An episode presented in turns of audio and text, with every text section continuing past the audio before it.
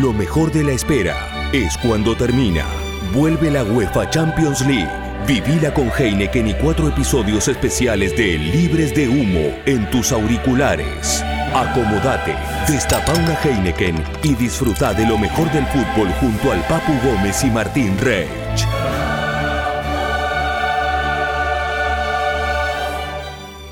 Papu querido, otra aventura eh, en vacaciones, en un destino hermoso. Nuestro invitado también está en otro destino hermoso. Esto ya es eh, Jet Set, ya este podcast. Es el- el- la, la crema, la crema de la crema. ¿Cómo seguís ahí? Bien, bien, me falta poquito, ya en unos días tengo que volver a, a los entrenamientos. Eh, bien, cómodo, se fue el tío, así que que estamos más tranquilos porque el tipo es muy intenso, ¿viste? El que vio tus historias en Instagram o lo que vas posteando creo que va a entender, ¿no? Eh, el, el famoso tío de la familia, ¿no? El que, el que se toma una Claro. cervecita de más y arranca. No, no, ¿sabés que vos podés creer que no toma una gota de alcohol el tipo? Y es Ah, ¿no? así. Imagínate si, si estaría de copa. No, dejarlo así. No, no, no. Eh, no, les voy a contar a la gente, es mi representante de toda la vida, desde que tengo 14 años, y después se, se juntó con la hermana de mi mujer, así que ahora ya es familia. Ya, Eh, ya tenés marca personal. Claro, y así que bueno, tenemos una relación de muchísimos años. Ahora es el tío. Y a él, eh, Papu, para entender este rol y, y ya después sí darle pie a, a una hermosa charla, a otra, eh, el rol del representante, ¿en, en qué, ¿en qué te ayuda a vos? ¿En qué te libera? Bueno, me libera en toda la parte contractual, eh, burocrática, de, papeles eh, y de, bueno, de muchas otras cosas. Yo igual ya estoy grande y, tal vez no, no tendría la, necesidad de, tener un representante ya a mi edad, pero, pero tal vez ayuda cuando sos más joven o cuando eh, estás sin club, cuando estás sin contrato. Ahí es donde se ven los, buenos representantes que, te consiguen eh, club. Después, cuando obviamente uno tiene cuatro o cinco años de contrato, eh, las cosas van bien y es todo más fácil. Eh, pero bueno, el, representante sirve para, para mejorar un contrato, para buscar clubes, para buscar marcas, sponsors, sirve para un montón de cosas. Y hoy es, fa- es familia, familia, sí, sí, era ya un amigo eh, de, confianza ciega y hoy es, eh, es, parte de la familia, así que mejor aún.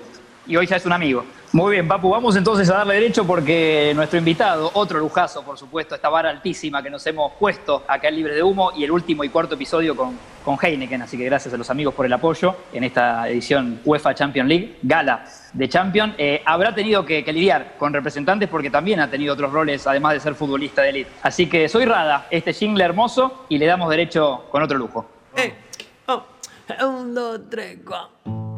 Escuchar libres de humo con el papu y el rage. Un gran acto de amor.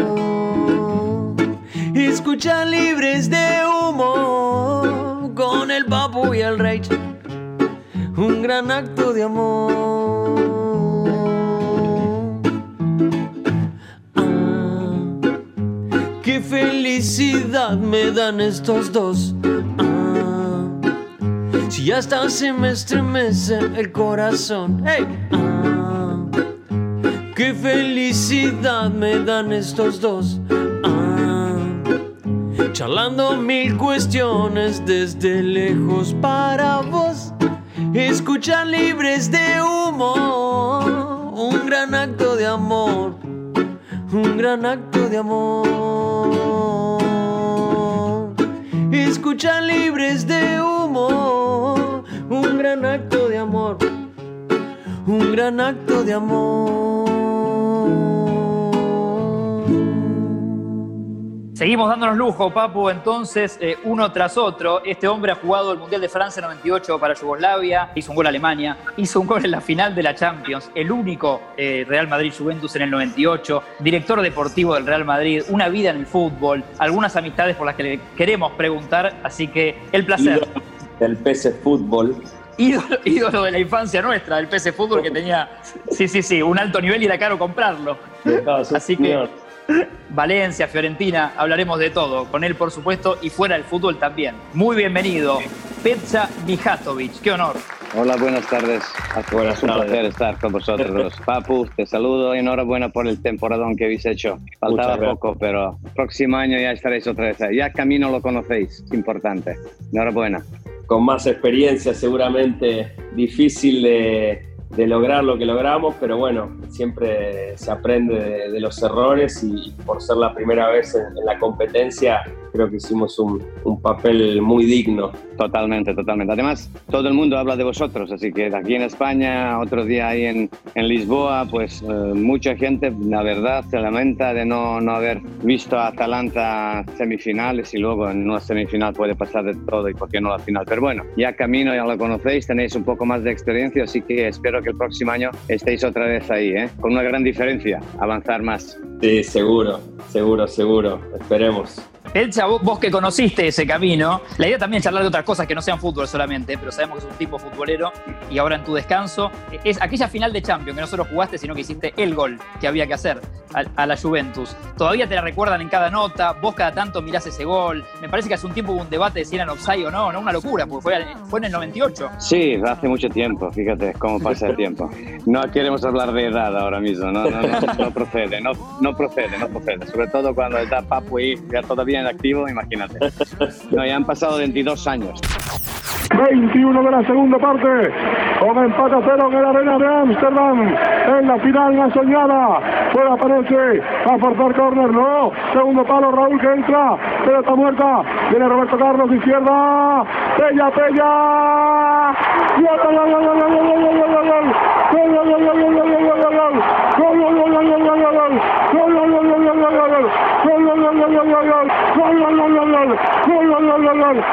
Goal, Goal, Goal, Goal, Goal, Goal, Goal, Goal, Goal, Goal, Goal, Goal, Goal, Goal, Goal, Goal, Goal, Goal, Belgia, Belgia, Belgia, Belgia, Belgia, Belgia, Belgia, Belgia, Goal, Belgia,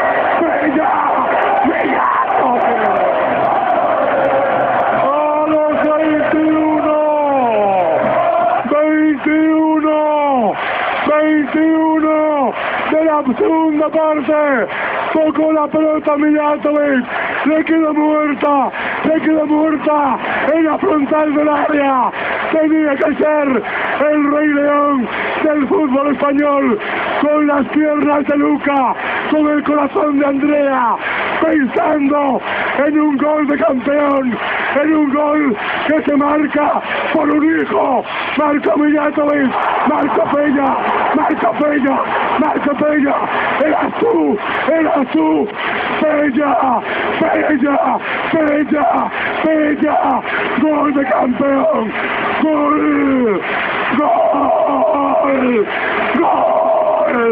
gol, gol del Madrid, gol del Madrid, gol de Peña, Mijatovic. No, aquella final, aquella final mm, ha sido algo muy importante, no solo a nivel personal para mí, para, los compañeros míos, sino también para el club, porque ya sabéis que el Madrid desde el año 66 no llegaba a jugar una final. Y, y- y 32 años son muchísimos años para un club como Real Madrid. Entonces, cuando conseguimos jugar la final, eh, ganarla y ganar, no, no cabía otro resultado, porque si no yo creo que volvíamos en Madrid con los aficionados. ¿Por qué? Porque estaban muy enfadados con nosotros porque hicimos una mala temporada, que el año me acuerdo acabamos quintos o sextos en la liga. Pero bueno, menos mal que, que teníamos una buena plantilla y, y sabíamos qué importancia tenía aquel partido, ¿no? Pues prácticamente ganando la final 98 ya sabías que entra- entrarías directamente en la historia de un club tan importante como Real Madrid, ¿no?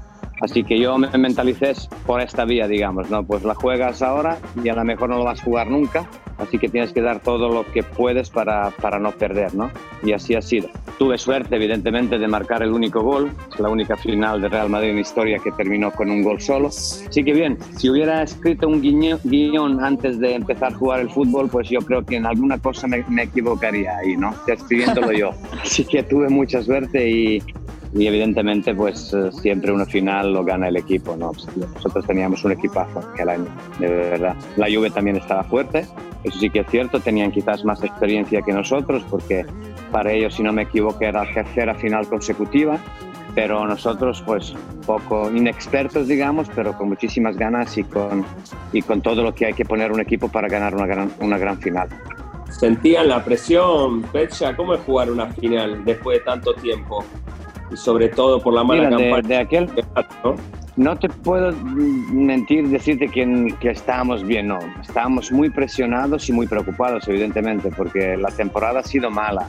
Eh, muchísimas dudas, eh, muchísimos rollos estos que todavía existen hoy en el fútbol, de qué va a pasar con este la temporada que viene, este sale, este no, etcétera, etcétera.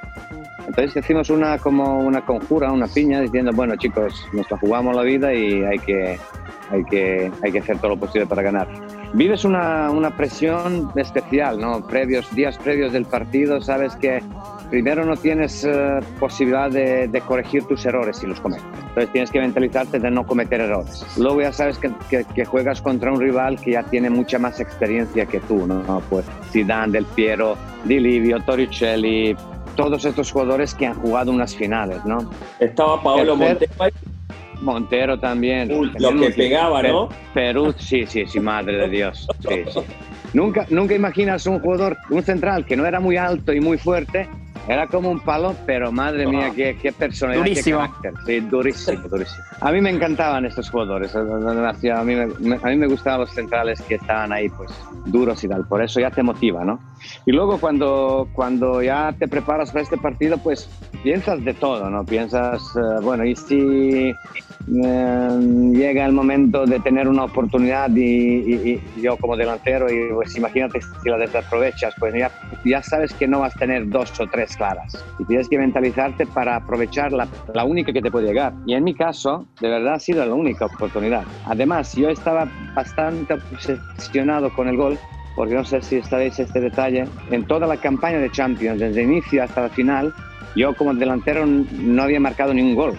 Uh, Es muy mala suerte a cara a gol, ¿no? Incluso Karen B, que marcó dos goles en toda su vida, Sí. marcó en aquella campaña, marcó un gol. Y yo no digo, ¿será posible de que voy a terminar la Champions de este año sin ningún gol. sin marcar ni un gol, ¿no? Pero luego los compañeros, ¿sabes? Hablando con ellos, pues todos están muy seguros de que esa final va a ser mía, ¿no? Por, por una simple razón. Es imposible de que no metes ningún gol siendo delantero, tío. Es imposible, ¿no? Y ha sido así, fíjate, qué casualidad. Así que bueno, mucha presión sobre todo y, mucho, y, y- y muchos pensamientos. Y luego, pues, el, el apoyo de tus compañeros es fundamental, ¿no? Sabes, estos minutos, Papu, cuando juegas y ves que el equipo no se encuentra bien, si hay un buen ambiente, si hay un compañero que te motive, que te diga algo y no sé qué, ya recuperas todo, ¿no? Y nosotros teníamos muy buen equipo y además muchas amistades dentro del equipo. Eso es clave. Me estaba acordando un poco el equipo y veía que había buenos hombres, ¿no? Muchos líderes. Redondo, Hierro, estaba Sidor. Manolo Sanchís, Roberto Carlos, ¿no? Ya estaba. Bo- Bodo Igler de portero, que es El un porterazo. Luego Roberto Carlos, Panucci, Sedor, Hermoso. Raúl, Raúl. Ustedes jugaban con tres puntos. Jugábamos, jugábamos 4 4-3-3, pero en realidad 4-4-2, porque Morientes atrás. jugaba de, de- de titular y era como delantero, delantero, y luego Raúl y yo estábamos un poco como, bueno, ayudando un poco en el centro del campo. Yo tenía un poquito más de libertad de moverme donde yo pensaba que tengo que estar. En realidad 4-3-3, pero 4-4-2 prácticamente, o como quieras, ¿no?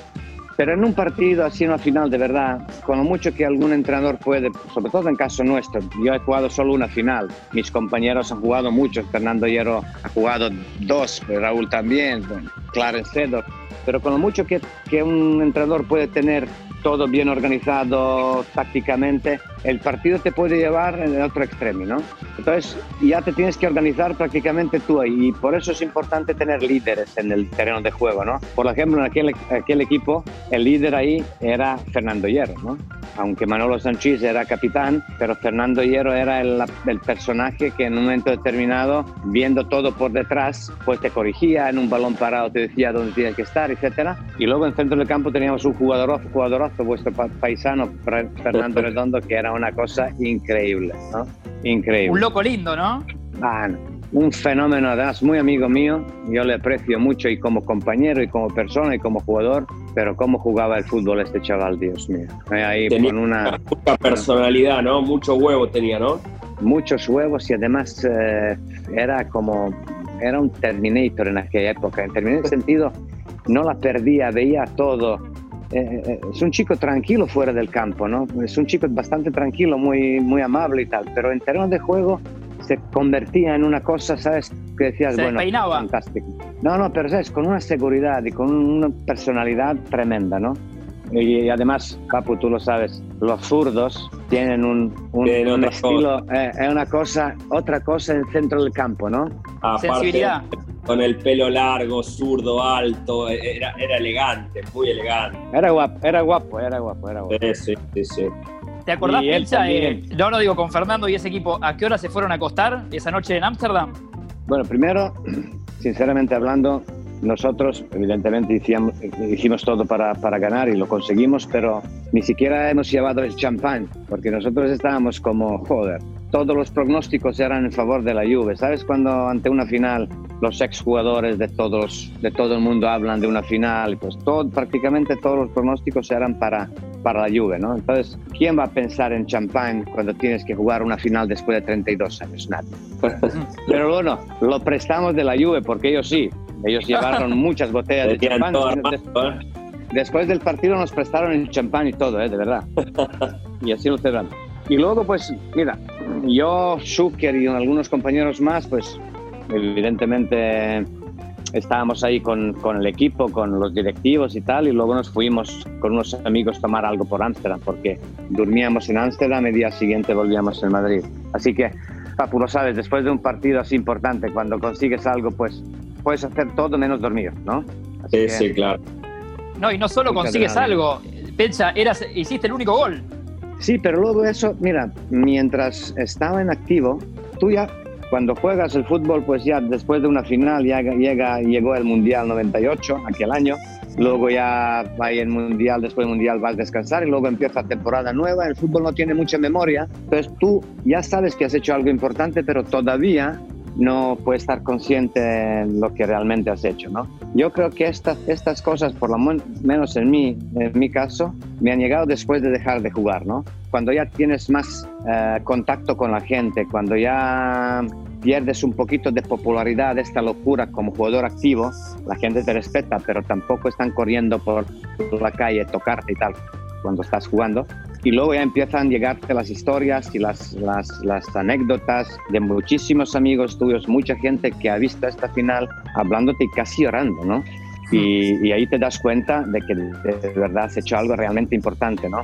Yo creo que cada jugador, Papu todavía está jugando y tiene muchos partidos por delante, pero yo creo que cada jugador cuando se retira tiene uno o dos momentos que le marcan su trayectoria deportiva, ¿no? Y el mío, desde luego, ha sido el Amsterdam 98, la final y, y- y- y- y ganar la Champions y marcar el único gol. Fíjate qué suerte, qué suerte he tenido, Dios mío, sí. Increíble, increíble. Y sabés, Papu, que leí ahí una nota que Pe- Pencha comentaba que cuando firma con Lorenzo Sanz, ¿no? presidente en ese entonces de Real Madrid, su, contrato, se le ocurre a Murió vos, pobre ahora. Sí, sí, Sí. Eh, ¿Se te ocurre poner un asterisco muy particular en el contrato, no? Que le, que le decís algo que él se sorprende. Sí, Sí, a, mí, a mí- yo tenía estas, estas cosas, ¿no? Durante toda la vida como futbolista profesional, siempre he tenido estas cosas pidiendo algo que a nadie se le ocurre o eh, proponer alguna idea que dicen, bueno, pues tú, tú, tú estás loco, pero luego ya, loco, tampoco loco, ¿eh? Como se cumplían las cosas, ¿no? Entonces me acuerdo pues, negociando el, el contrato mío, aquellos años, como Madrid, 32 años, no llegaba a una final de Champions, nunca se hablaba de una un bonus o una prima extra por, por ganar la Champions. Siempre se hablaba de la Liga Española, la Copa, la Supercopa y la Champions no se men- mencionaba. Y yo renovando el contrato me acuerdo, digo, y bueno, ¿y algún bonus por la Champions, por ganar la Liga de Campeones? Está Lorenzo San y su vicepresidente económico, pues se, se han mirado como diciendo, bueno, este chico está loco. Y decían, bueno, pues, ¿qué quieres? ¿Qué quieres? Digo, ponem- ponemos alguna prima. A ver, ponemos lo que tú quieras. Yo dije un, un número bastante importante en aquella época y lo aceptado, aceptaron en mm, no un segundo, medio segundo. Dijeron, vale. Yo luego, yo luego dije, ¿por qué no dije doble, madre? ¿Sabes? No pierdo nada, ¿no? Pero era, era una cifra importante, ¿no?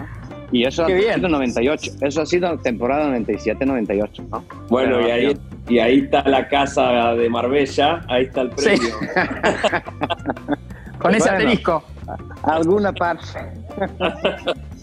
No, y luego, eh, curioso, ¿no? Pues cuando conseguimos la Champions y cuando Lorenzo San, así eufórico, baja en el terreno de juego, ¿no? Y, y- y cuando nos encontramos ahí de entre tanto lío, pues él corriendo, yo corriendo hacia él, y él me, me insultaba en manera Claro. positiva, ¿no? Pues de hijo de no sé qué, ¿cómo lo sabías? Yo digo, prepara la chaquera, nada más.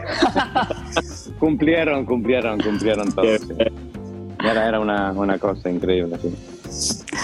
Y sos Pecha, eh, para también salir un poco del fútbol, vamos y volvemos, eh, ahí en Marbella, sos un tipo de, de playa y rock, ¿puede ser? ¿Algo así? Bueno, pues depende, depende de- del, del estado de ánimo, digamos. ¿no? Ahora en estos, en estos momentos, bueno, en activo, pues ya cuando estás tan, digamos, famoso, digamos, ¿no?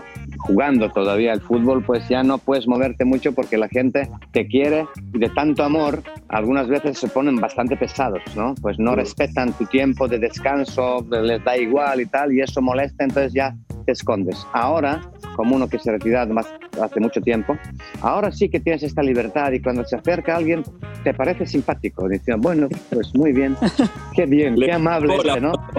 Que todavía me reconoce, ¿sabes? Como decía, pues me apetece, ¿no? Y, y yo soy más bien de, de- de familia, saliendo con, con- con- con mi mujer, con mis hijas, a cenar con unos amigos, sin, sin, sin, demasiado, sin demasiada locura, de verdad. Tenés cinco hijos. ¿no? Eh, tenía cinco, pero un hijo mío hace 11 años murió Oh, lo y ahora mucho. tengo, ahora, ahora tengo cuatro, pero grandes ya, grandes. ¿Salió jugador algo? ¿Le gusta el fútbol? Le gusta el fútbol, pero nadie, no, no salió. Tengo un, tenía dos varones de, de primer matrimonio y ahora tengo tres, tres niñas grandes de, de segundo matrimonio, pero el hijo mayor ya le gusta el fútbol, apasionado, loco, pero no juega, no juega, Ah. no juega. Bueno, yo creo que supongo de, de al- algún nieto mío debería salir futbolista. Seguro, ¿no? seguro. Yo creo que tiene que ser algo así, ¿no? Pecha, ¿y cómo viviste tu etapa en Italia, en la Fiore? Bueno, pues yo llegué llegué como un veterano, ¿no? Entonces, Sí. eh, tú sabes que fútbol, eh, fútbol español y fútbol italiano son dos mundos distintos, ¿no? En muchos Sí. aspectos, ¿no? Son Sí. atractivos los dos. Ahora el español, español muchísimo más que el italiano, pero entonces Italia en mi época Era una competición fuerte, ¿no? Ahora está volviendo. En estos últimos dos o tres años me está gustando el fútbol italiano, ¿no? Porque estáis vosotros, está Nápoles, están otros equipos que pueden competir un poquito más con la Juve, ¿no? Pero en aquella época yo llegué un poco como veterano, la gente me quería de Florencia, me querían ya porque ellos son enemigos de, de los aficionados de la Juve, así que yo marcando un gol en la. Champions ya era el ídolo sin jugar ni un minuto. La gente se volvía loca conmigo sin, en- sin tocar la pelota, ¿no?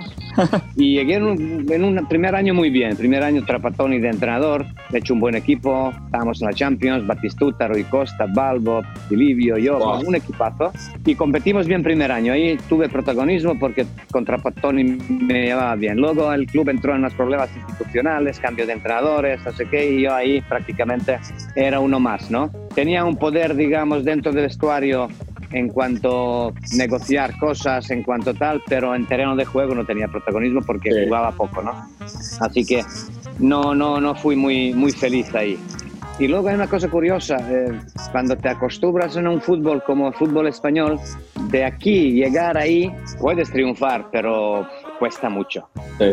Pero cuando llegas de Italia, de un fútbol un poquito más duro, llegas en España, entonces tienes más posibilidades de encontrarte mejor, ¿no? Claro. Eh, ese es mi pensamiento, ¿no? Hay muchos casos donde los jugadores, grandes jugadores como, eh, como varios que, que, que han jugado en Real Madrid y en otros equipos, se van a Italia y están ahí pero sufren, ¿no? Pero bueno, es cuestión de futbolista, ¿no? Sab- Sabiendo lo que, lo que puedes dar en determinados momentos y luego también depende mucho del entrenador si es un entrenador que le gusta un poquito más el, el equipo físico o un Sí, poquito sí. más de creación y de... Tú lo sabes porque ya tú, tú eres un jugador creativo, así que, así que imagínate un entrenador cuando empieza a pedirte cosas que no puedes hacer, ¿no? Entonces te molesta. Sí, sí, claro. ¿Sabés, Pensa, que a veces Papu acá se, viste, como que se tira abajo y me dice, tengo 32 años, ya estoy bien, viste, estoy para otra cosa, eh, ya no corro tanto. ¿Vos todavía lo ficharías a Papu? Hombre, pero yo- mira, yo, yo sé que los jugadores cuando alcanzan los 30 pues empiezan ya, pero yo a todos los jugadores con quienes quien hablo siempre les aconsejo de jugar el fútbol hasta que pueden caminar, hasta que alguien les ofrezca, hasta que alguien les ofrezca un contrato. No hablamos ahora cuánto, un contrato. ¿Por qué, Papu? Porque te dice uno ex, no existe el mejor trabajo del mundo que ser futbolista profesional. Y si alcanzas un nivel importante es increíble. Responsabilidad dividida a 20, 20 tíos. Tú puedes jugar hoy un, par- un partido malo, yo marco tres goles y hemos ganado todos. ¿En qué trabajo existe eso? La gente te quiere, fíjate. La gente te quiere, ¿no? Tú Sí, marcas sí. un gol y 40.000 personas se vuelven locas contigo. ¿En qué trabajo 40.000 personas te dicen algo cuando haces una cosa bien? Yo creo pocos, casi nada. Y te pagan bien y vives en un, en un mundo donde prácticamente todo está en tu alcance. Por eso, mira, eh, retírate con 38, 39 o 40 si puedes. Eso te- y luego hay tiempo para preparar las cosas post-fútbol. Hay tiempo, créeme, hay tiempo. Muy buen consejo. Jugar, consejo. jugar, Tengo jugar. un amigo que me dijo lo mismo, está jugando ahora en Australia eh, y tiene 36, 37. Y me dijo, Papu, lo mismo me dijo, Papu, hasta que vos tenés que seguir jugando al fútbol hasta que te sigan ofreciendo contratos. Mientras te sigan ofreciendo contratos, vos seguís jugando al sigue fútbol. sí. Totalmente. Pero para que consigas eh, durar hasta 36, 38, 39, hay que cuidarse, papu, hay que cuidarse mucho. Hay que cuidarse mucho, eh, porque el fútbol de hoy exige mucho y hay que cuidarse, hay que cuidarse. Justamente eso te quería preguntar, ¿qué, qué notas de diferente de, de aquel partido, de la final que jugaste vos y de lo que vos ves ahora en estos Con los tiempos? detalles. Con los detalles de ahora, lo que ves, cómo cambió lo- el jugador de fútbol o, o el juego en sí. Bueno, ha cambiado, el fútbol está evolucionando constantemente, ¿no? Y, y es lógico que, que, que cambie todo, incluso, incluso cambia el balón. El balón es más ligero, más no sé qué, tecnología esta, pues eh, los balones cuando jugábamos nosotros, y imagínate los jugadores antes de mí, pues era una cosa, cuando llueve, pues le pegas con la cabeza y te desmayas prácticamente, ¿no? Ahora no, no sucede. Una piedra. luego las botas, las botas de fútbol. Madre de Dios, pues ¿sabes? Ahí, cuando ¿Vos veo algún jugador y, y- Puma? Puma, Puma King, pero estas Puma King eh, viejas. 10 kilos. Pesado. Eh, Bueno, pues yo, yo- yo si pesabas 72 kilos de peso, pues con estas botas pesabas 4 kilos más aproximadamente. Sin llover, si llovía, pues algún kilito más. Tapones de Así 6, que- ¿no? Tapones de 6 de aluminio. Sí, seis de aluminio, duros estos, ¿sabes? Cuando Sí, sí, recibes una entrada duele, du- duele, pero duele de verdad, ¿eh? No, fútbol ha cambiado en este aspecto, pues hay se, se- se ha reducido espacio, todo es muchísimo más intenso, eh, pero una cosa positiva ahora es que los, los arbitrajes, los árbitros y todo, pues ha cambiado en favor del futbolista. En aquellas épocas de mi tiempo, pues recibías Claro. unas, unas cosas y el árbitro sí. decía, sigue, sigue. Y si te quejabas, pues te convertías en un, en un, Un un llorón. jugador como un, un llorón, exactamente. Y ahora pues ves un partido de fútbol y, y hay jugadores importantes, grandes futbolistas que siempre están en el suelo, ¿no? Sí. Pero cada fútbol tenía sus cracks, sus jugadores, sus dificultades. Y yo siempre cuando veo el fútbol antiguo, jugadores de antes, siempre pienso si este gran jugador, por sus características, entonces podría jugar en el fútbol de hoy, ¿no? Y, y sí que hay bastantes jugadores, porque ahora se exige la velocidad, ¿no? Se exige la veloci- velocidad, que estés bien de calidad futbolística, y hay jugadores que incluso en aquel y en fútbol de hoy podrían, podrían triunfar, ¿no? Y hay otros que evidentemente no podrían jugar porque eran tan lentos, bueno, Claro. que no es imposible, porque no tendrían tanto espacio, ¿no? Bueno, vos jugaste contra, vos jugaste con Sidorf y yo lo he enfrentado acá en el Milan muchísimas veces y, y seguramente él jugó en tu época, jugó en la mía y lo hacía de la misma manera. No, Clarence Era- era, un, era una cosa increille, Clarence. técnicamente, todo tenía. Con el, con él cambiaste la camiseta, ¿no, Pecha, con Holanda y Yugoslavia? Sí, él era, él era muy joven cuando llegó en aquella generación 90, 96, era joven. Clarence tenía a lo mejor 19 años, ¿no? Y me acuerdo, me acuerdo del vestuario cuando el tío, cuando el tío se, se, se cambió la ropa y cuando le, le- le vimos todos así, eh, físicamente, esos abdominales y todo eso así un poco. Y yo pensaba, vaya Dios, madre Dios, ¿será posible que pueda existir un físico así? ¿no? Y me acuerdo, me pre- le pregunté, digo, ¿cuántos días, cuántas horas diariamente pasas en, en gimnasio? ¿Y sabes qué me, di- me dijo? Ni un minuto. Ni un minuto. Te lo Genética. juro, ¿eh? Genética. Luego Bueno. ya con el tiempo seguramente hacía cosas, Sí, pero aquel sí, sí. era una- un joven... Bueno, este Increíble. chico, este chico Traoré del, de- Adama, ¿no? claro, dice que dice que no hace no hace nada en el gimnasio. ¿Viste lo que es? eh. Y lo que me impresionó también eran los cuádriceps de Roberto Carlos. Dios mío. Oh, Igual, gimnasio cero. No, es increíble, ¿eh? Qué jugadorazo. Es el mejor lateral izquierdo en la historia de fútbol para mí. Es una cosa Yo- lo que veo- coño madre. que cambió mucho el aspecto seguramente. Yo cuando arranqué a jugar hace 15 años atrás, más o menos, en el fútbol argentino, estaba todavía esa cosa de quedarte después del entrenamiento a hacer definición, a patear o, o hacer cambios de frente, pero era, era todo más en el campo. Y yo veo hoy los chicos que no lo hacen tanto, pero sí hacen más en la parte del gimnasio. Van una hora antes a hacer prevención y después se quedan a hacer gimnasio, abdominales, eh, un montón de otras cosas. Y no lo hacen, no hacen tanto esas cosas en el campo. Pues yo, eh, es una buena... la parte técnica. Mm. Es una buena observación. Lo que pasa es que ahora, pues, fútbol va en esta dirección, digamos, ¿no? Estar físicamente bien preparado, pues sí que es un factor importante. ¿Por qué? Porque se juega muchísimo más rápido que hace tiempo. Entonces, hace tiempo hacías cosas en el campo y quizás el físico no te daba una ventaja importante. Ahora el físico, y si lo juntas con el talento, precisamente pienso, por ejemplo, en, en- en Cristiano Ronaldo, o sea, es impresionante, Sí, impresionante. sí, sí. ¿no? Y, por eso ahora muchos entrenadores exigen un poquito esta parte física, ¿no? Por gimnasio. Lo que pasa es que los jugadores también se pasan un poquito, ¿no? Porque ahora es de moda estar muy, no sé qué, muy de, de Marcado. músculos que marcado, que en mi tiempo pues no era, no era una cosa así, ¿no? Pero ¿Vos, Pecha? hay que seguir, hay que seguir los, los- Hay que las buscar una nuevas foto, cosas. hay que buscar una foto de Pecha en, eh, sin remera en ¿Sin? esos tiempos. Tomando sol. Ah, tomando sol. Es que no, no, no creo que la encuentres, ¿eh? Tomando el sol imposible. Pecha, vos lo habías fichado a Cristiano, ¿no? En el Madrid. Sí, es la última, última cosa que hice como director deportivo, ¿no? Terminando este, este traspaso. ¿Y te costó mucho? ¿Tú, eh, ¿Fue un tiempo de convencerlo? ¿Tuviste que viajar? ¿Cómo es ese proceso? Bueno, normalmente un traspaso de, este, de esta importancia, pues lo tienes que, que empezar prácticamente un año antes, ¿no?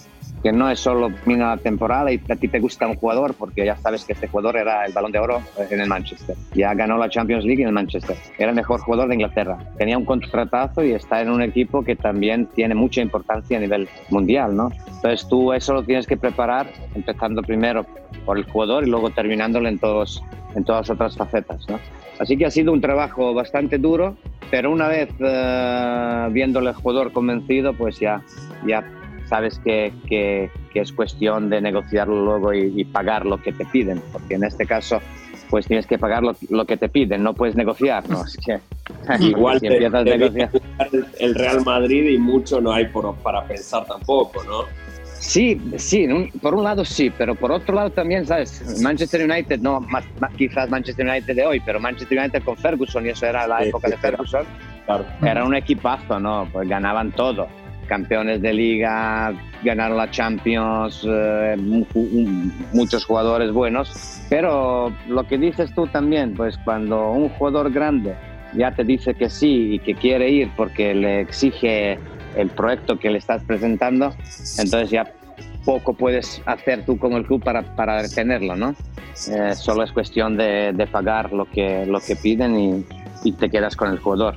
Y luego siempre tienes esta duda, madre mía, pagando tanto dinero, a ver si nos hemos equivocado o no. Pero viéndole claro. a él, pero viéndole a él y viéndole entrenar, viéndole cómo, qué preguntas te hacía, pues ya sabes que es un chico 100% preparado para un, un club como Real Madrid, porque el Real Madrid, con todo mi respeto a todos los clubes del mundo, tiene un aire especial, tiene una presión que, bueno, que, que, te, que te está machacando, ¿no? Independientemente si juegas bien mal, siempre te buscan algo, ¿no? Y él respondió en mejor manera posible, de verdad. Yo no imaginaba que iba a hacer una cosa así, de verdad. El otro día Martínez, no sé si la viste, la, la serie de Netflix de, Ane- de Anelka, Sí, es buenísima. No lo he visto, no, no, no lo he visto todavía. y habla mucho, Pecha, de, de la etapa de él en el Real Madrid, que lo consumió, de la prensa, que no, no lo dejaban vivir. Está bien que no es el mismo caso de Ronaldo, porque Anelka llega como un joven, como una apuesta, eh, pero dice que... La presión. ¿no? Claro. No hay presión y nunca, y nunca, con lo mucho que puedes sentirte bien y, y- y- y muchos jugadores alcanzando una importancia futbolística cuando ya gente empieza a quererte de verdad, juegas tres partidos mal y, em- y empieza este run run, en run run este. Y eso no pasa en otros equipos. Otro día viendo, por ejemplo, este eh, Müller, este de, de Bayern de Múnich, jugador este que, que lleva ahí toda su vida, ¿no? Ahí le quiere toda la humanidad. No había gente en el campo, pero sus compañeros, periodistas, eh, y, y- y- y- y aquí es diferente, ¿no? Aquí es diferente. Aquí tienes que estar siempre 100% y si bajas un poquito ya hay avisos. Algún enemigo vas a encontrar. ¿Eh? Algún enemigo vas a encontrar. Bueno, bueno, tremendo, ¿eh? tremendo, tremendo. Pero luego también no existe el equipo que más fácil te puede lanzar en órbita como Real Madrid. ¿eh? Claro. Eso es también otro- otra cosa positiva. Entonces depende de ti. Si eres un jugador con mucha calidad, pero con poca personalidad y con poco carácter, es que no puedes triunfar. Si no tienes mucha calidad y tienes carácter y físicamente estás bien, puedes triunfar, pero pff, así, así. Pues hay eh, calidad, carácter, personalidad, morder, correr, no sé qué, no sé cuánto, y tienes tu fecha de caducidad. Eso ya lo tienes que saber día uno cuando entras, ¿no? No es como en otros equipos, aquí me van a respetar porque yo hice no sé qué. Ya ves, por ejemplo, cómo salió Raúl de Real Madrid, cómo salió Fernando Hierro de Real Madrid, cómo salió Casillas de RealRid, ¿no? En otros equipos, esos jugadores se quedan ahí hasta, hasta jubilados. Eh, ¿no? tendrían una estatua fuera del, del estadio. Y aquí no. Y sabiendo eso, pues ya sabes que...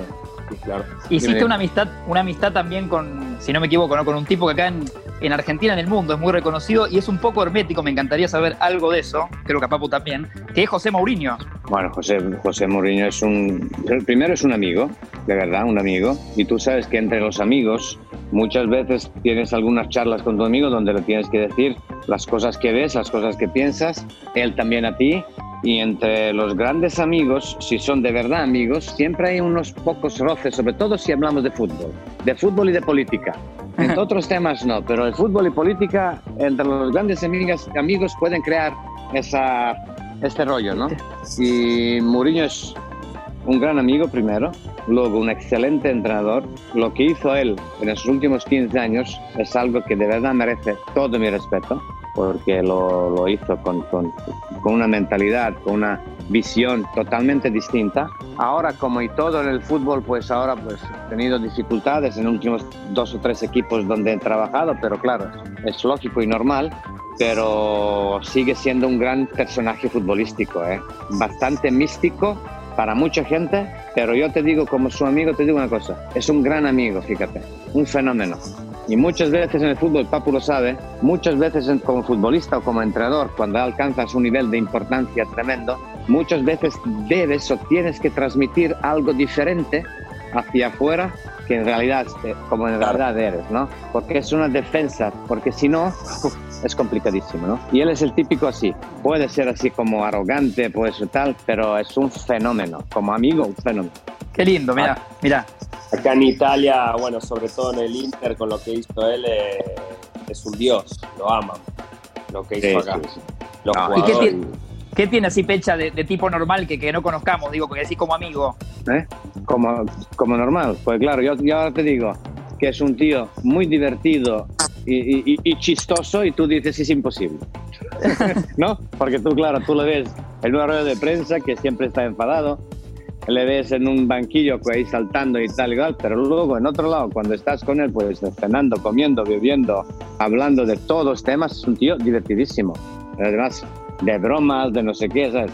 Y eso es una cosa, y eso te dice, parte de, de, de, como amigo, te dice que es un hombre muy inteligente, ¿no? Porque tú tienes que manejar, como dicen aquí en España, torear muy bien en todas las plazas, tanto en la plaza del estadio como en las plazas fuera, ¿no? Y luego también con los amigos íntimos, con tu familia. Entonces tú no puedes actuar en la misma manera, porque eso sería un suicidio, ¿no? Y, y él, y él lo maneja, lo maneja muy bien, ¿no? Lo maneja fantásticamente bien. ¿Y han hablado puertas adentro de, de Pep, de Guardiola? Por supuesto. ¿Quién, no, quién, no ¿Quién en un momento, hablando de fútbol, no habló de Guardiola, de Ancelotti, de, de todos los... A ver, Pep lo sabe. Es que los futbolistas rajan muchísimo. Futbolistas, entrenadores, cuando están así íntimos, pues hablando, pues rajando de ese, mira este cómo juega y tal, no sé qué tal. Es normal. Pero hemos hablado bien de Guardiola, muy bien de Guardiola, siempre. Fantásticamente bien. Qué bien, qué bueno, bien. tú me preguntas, tú me preguntas, yo te contesto. No, no, hemos hablado de Guardiola, evidentemente. No, no, por, eso- por eso. Quería, quería saber cómo, cómo lo veían vos o, o José. Yo te puedo hablar de mi pensamiento, pero no te puedo hablar de- del pensamiento de un amigo que no está presente en esta conversación. Entonces eso sería, eso sería rajando yo. Es verdad. ¿Sabes lo que pienso yo muchas veces? Yo tengo muchos, tuve también muchos compañeros eh, Claro. croatas, eh, de Serbia, eh, bueno, todos estos países balcánicos. Y yo siempre me pongo a pensar y digo, ¿qué sería hoy si estuviera la, si la- estuviera la Yugoslavia Toda como, junta. como seleccionado de fútbol? Digo, estos tendrían dos o tres mundiales adentro ya. Con la cantidad de jugadores que aparecen Sí. todos los años, eh, ¿o no? Sí, mira, eh, yo en varias entrevistas y cuando hablo con mis amigos, etcétera, cuando, cuando hablamos del fútbol yugoslavo, balcánicos, balcánicos, como, sí, como una zona, ¿eh? Claro. el futbolista balcánico, y ahí son Croacia, Serbia, Montenegro, Bosnia, todos estos jugadores, ¿no? Eslovenia. Somos, somos muy parecidos a los argentinos. ¿Sabes por Eh, qué? ¿Sabes que me lo dijo? Me lo dijo eh, Ilicic, que juega conmigo. Esloveno. Eh, esloveno. Y él me dice siempre, yo me llevo mejor con los sudamericanos que con los europeos, me dice él. Totalmente, Porque totalmente. ustedes son como nosotros. Totalmente. ¿Sabes por qué? Porque primero hay un talento, primero hay una pasión por el fútbol, ¿no? Los aficionados, tú cuando ves un partido, por ejemplo, eh, Partizan de Belgrado este año, uh, aparte, aparte de, de, de- de fútbol, es que dos aficiones, es que es una, es una guerra, igual como River Boca. Sí, Tú, vives, tú no sabes, tú no sabes muchas veces si es más interesante ver el partido o, o- o- o los fenómenos estos ahí, ¿no? Luego, tú de pequeño, si tienes talento, ya empiezas a vivir con esta locura de esta gente, porque esta gente o te quiere y, y- y- y da la vida por ti, o te odia porque no tienes personalidad, porque tienes miedo y tal. Y, y tú vives con eso. Entonces tú, luego, eh, para, para ganar dinero de verdad, tú tienes que salir de tu país, Claro. ¿no? igual como en el Balcán. Entonces, si sales de, tu- de tu país y no eres capaz de triunfar fuera, entonces ya te conviertes en una mierda de tío porque no has triunfado. no- es que prácticamente no puedes volver. ¿Sabes? Todo esto junto, todo esto junto te hace eh, estar en ale- alerta máxima, ¿no? Pues salgo, triunfo, si tengo que triunfar, si veo que tengo dificultades, pues hago a lo mejor algo que nunca haría para triunfar, ¿comprendes? Y vives Sí. con eso. Y por eso eh, los entrenadores siempre contaban con estos con estos jugadores. Yo me acuerdo eh, Luis Aragonés, que murió, que ganó con España Sí. la Eurocopea, él siempre decía, positivamente hablando, a los, eh, a los presidentes siempre les pido dos tipos de jugadores, de dos países, digamos. Perdonadme, hijos de puta balcánicos hijos de puta argentinos. Porque sé que nunca me van a dejar tirado, nunca. Y es verdad, y es verdad, de verdad. Por eso nosotros ganamos el Mundial, mi generación, ganamos el Mundial Sub-20 en 1987, fuimos campeones Sub-20. Entonces, claro, eso es una continuación, pero luego se deshizo el país y luego ya nos separamos y tal. Pero seguramente, no sé si ganaríamos algún Mundial, pero seguramente competiríamos para ganar cosas importantes, ¿no? Porque No, hay mucha calidad.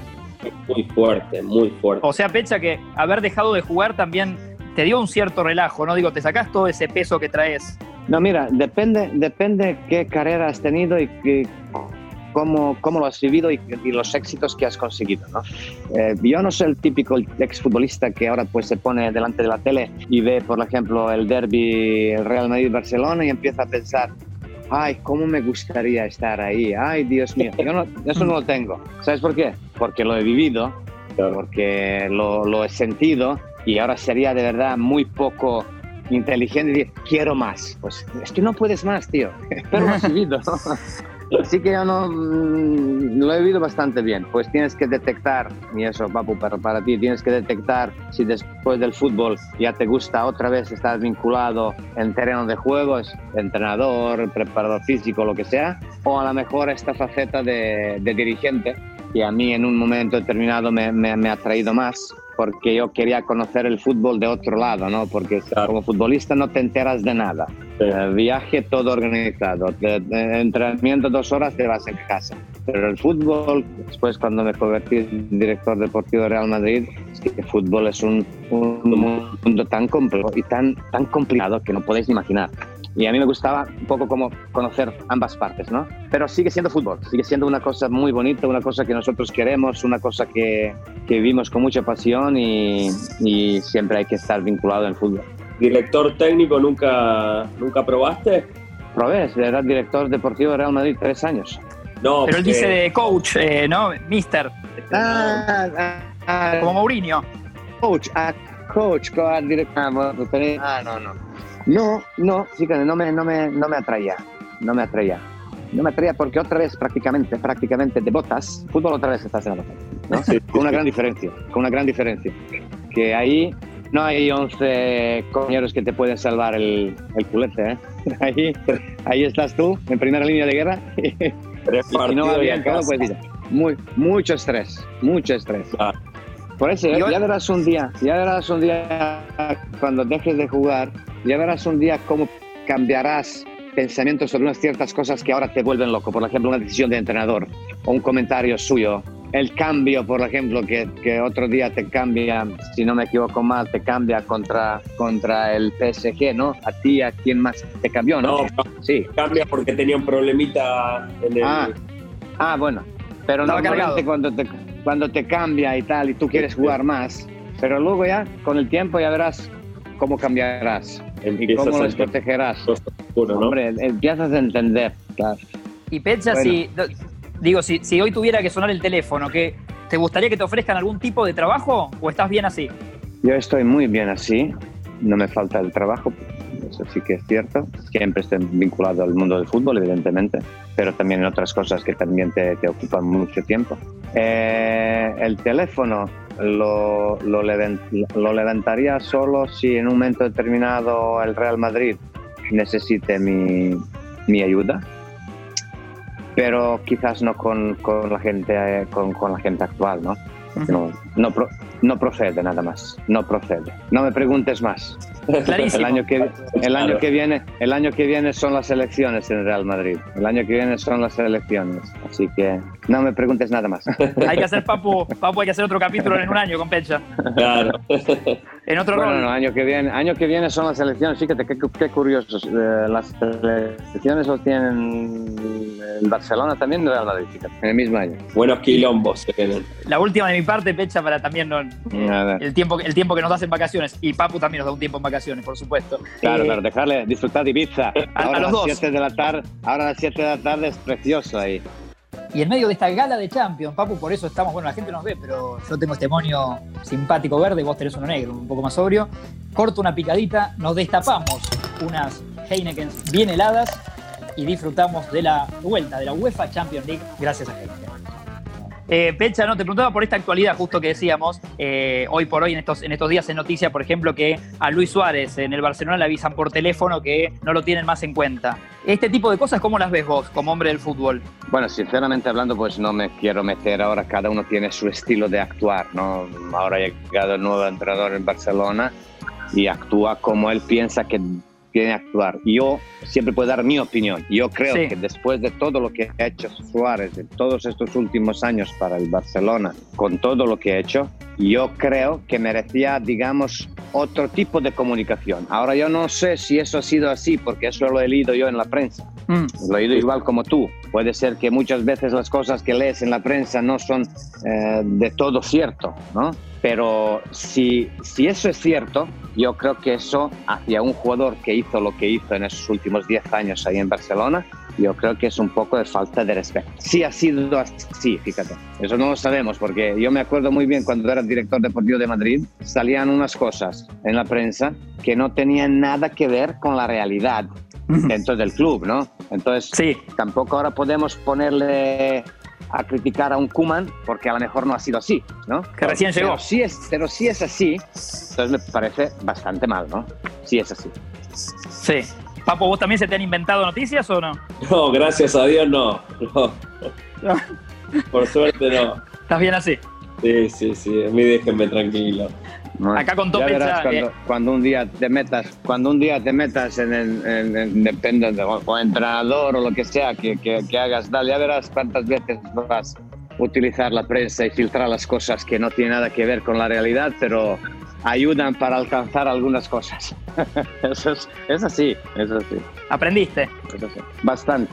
No, no, es que nosotros balcánicos y vosotros argentinos aprendemos bastante rápido, yo creo. A los ¿eh? golpes. Bastante rápido.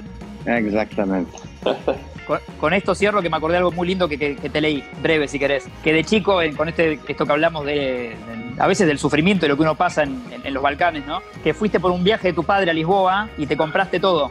¿Cómo, Eh, perdón, perdón? a Lisboa, a, a Libia, ¿no? A Libia, mi, traba- mi A padre Libia. trabajaba en Libia, sí. Sí, me pilló, era año 78, me pilló el Mundial en Argentina 78, Mario Kempes, el mejor jugador. Se convirtió en mi ídolo. Mario Kempes entonces se convirtió en mi ídolo. Y me compré todo en aquella época, era una cosa que en, en Yugoslavia no existían, las camisetas con las caras de los futbolistas. Era una cosa, una locura, ¿no? Y llegué en Montenegro como, como si fuera un rey. Yo tenía de todo camisetas, los balones de mundial, Mario Kempes, no sé qué. Luego marcando yo los goles con mis amigos, me llamaba yo a mí Mario Kempes, ¿no?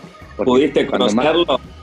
Sí, después en Valencia lo conocí, ha sido el- el- mi entrenador. Era segundo entrenador de, de Héctor Núñez en Valencia, cuando estaba yo en Valencia. Y le conocí, había una anécdota con él. Yo era el mejor jugador del equipo, todo sabes como es estrella y tal, pero cuando lo vi a él, te lo juro, me corté, como diciendo, madre. Y nos presentamos y tal. Y varios entra- entre- entrenamientos después, yo, la cara de serio, él me dice algo, yo le contesto, pero muy serio, yo me cagaba, yo me cagaba, Mario Kempes delante de mí.